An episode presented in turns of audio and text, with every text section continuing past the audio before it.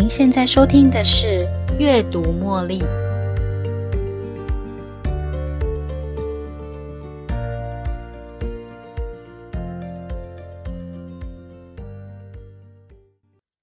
欢迎收听《阅读茉莉》。不可否认的是，大部分的生活经验、特定的事件会伴随我们的年纪，随着时间缓缓的分崩离析、就地瓦解。就像一件旧毛衣，因为穿久了之后，毛线衣就会变成一坨松垮的毛线。你会发现，有些回忆似乎慢慢的离你而去。我们的回忆真的会因为时间而离我们远去吗？事实上，回忆一直存在我们的大脑里，并没有消失或不见哦，只是我们不知道该如何提取它们。想要提取过去的回忆，其实可以利用一些记忆力的练习来帮助自己重新获得这些回忆。如何让这一坨松垮的毛线再织回去，成为毛线衣呢？很多时候，日常生活经验也会带我们回到过去的回忆里。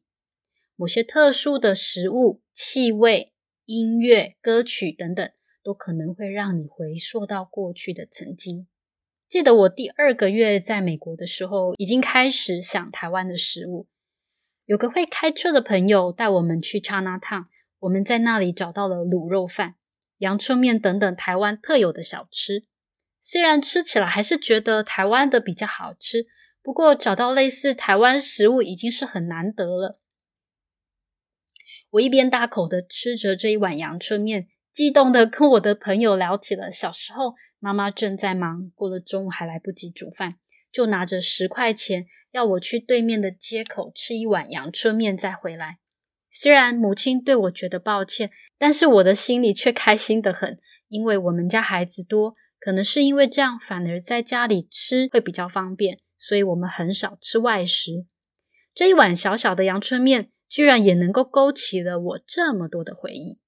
当我在厨房准备甜点。或是准备下一顿晚餐的时候，我发现做菜或烘焙的过程也是回忆的一部分。当我正煮着酸辣汤，知道应该放什么样的配料跟酱汁，但是在尝试味道的过程中，浮现在脑海里的是我的记忆。在我小时候记忆片段里看过的酸辣汤，是在烹煮过程中是由一双大手拿着大汤匙。搅拌着汤汁，然后放到我的碗里的是一条条不同颜色、细细长长的蛋丝、笋丝、木耳丝、豆腐丝、鸭血丝，满满的料多到数不清。嘴巴尝到的是乌醋酸和白胡椒辣的好滋味。这个记忆中的滋味，跟我在不同地方旅行时喝到不同地方煮出来的酸辣汤的风味完全不同。意外的听一首音乐，其实也能让你觉得好像穿越时空，回到过去的那个场景哦。所以这就是为什么市面上有些老歌，像是《猫王》《披头四》等等，总是卖的最好的原因。不仅仅是因为他们的旋律十分好听，而是因为这些老歌可以勾起人们当时的回忆。除了勾起回忆之外，某些歌曲也能帮助我们学习，启动长期记忆力。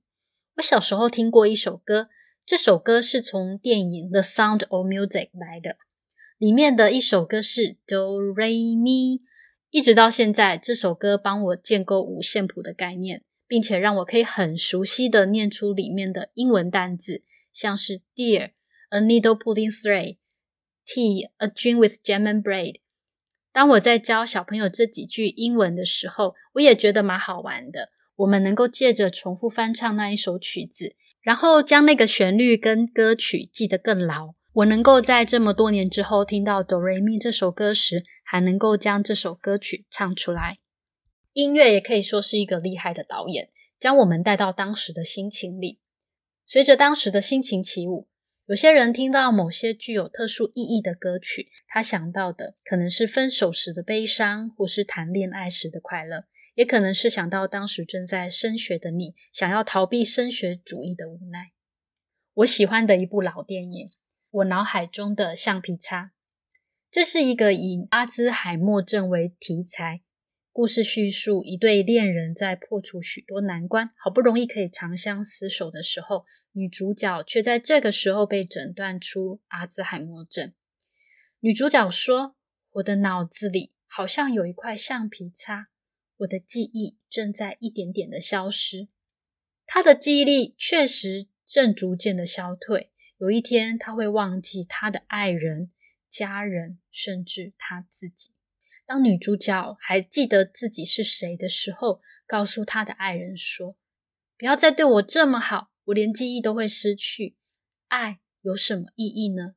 反正我都会忘记。”这句话让我印象深刻。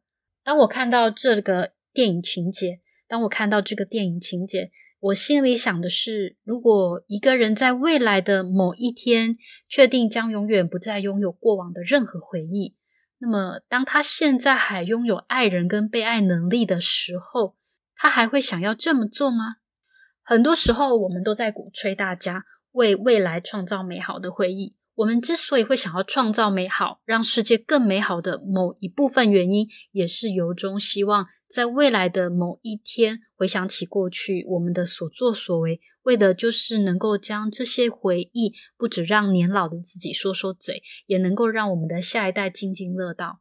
我们都还是希望能够让世界充满爱，充满正能量。我们希望创造美好回忆。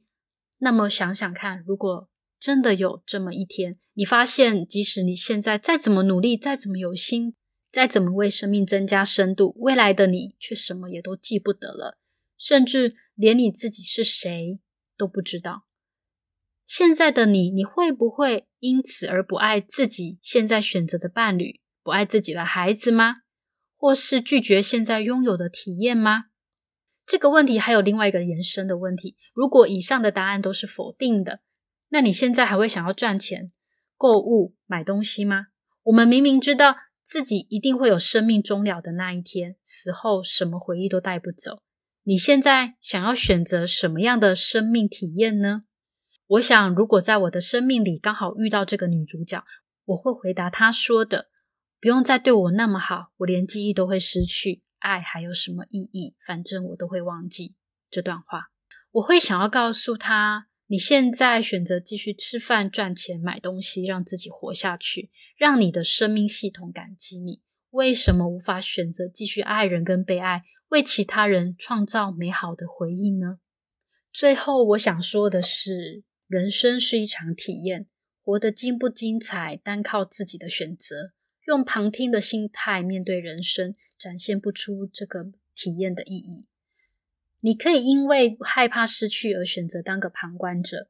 当一个人能够为其他人创造美好的回忆，这样的经历其实是可以激励他人做同样的事，为其他人创造更美好的回忆。我也曾经听过一句话：“我们是一切的回忆总和。”透过过去的经验还有学习，我们于是成为现在的自己。我们的思想、行为、成就还有选择，在在都反映我们是谁。当你看着镜子，仔细的观察镜中的你，在镜子前面丰富的表情、微笑或扮鬼脸，你会发现你的生命是多么多彩多姿。你也可以对着镜子里的你说话，你可能也会发现自己的声音有多么的好听，多么的有自信。当你做出这些生动的表情跟动作，也代表了你的人生是有多么的丰富，因为你我都是我们人生的。回忆总和。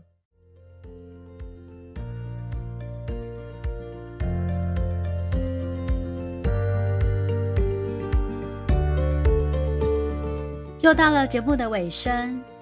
如果您喜欢今天的节目，邀请您在 Podcast 留下五星评论、订阅并分享这个频道给您的好友。如果您有其他的反馈或想法，也欢迎留言给我。您的这些反馈都将成为背后那一股支持着我坚持不懈、持续创作、提供更优质内容的动力。感谢您的收听，我们下一期再见喽，拜拜。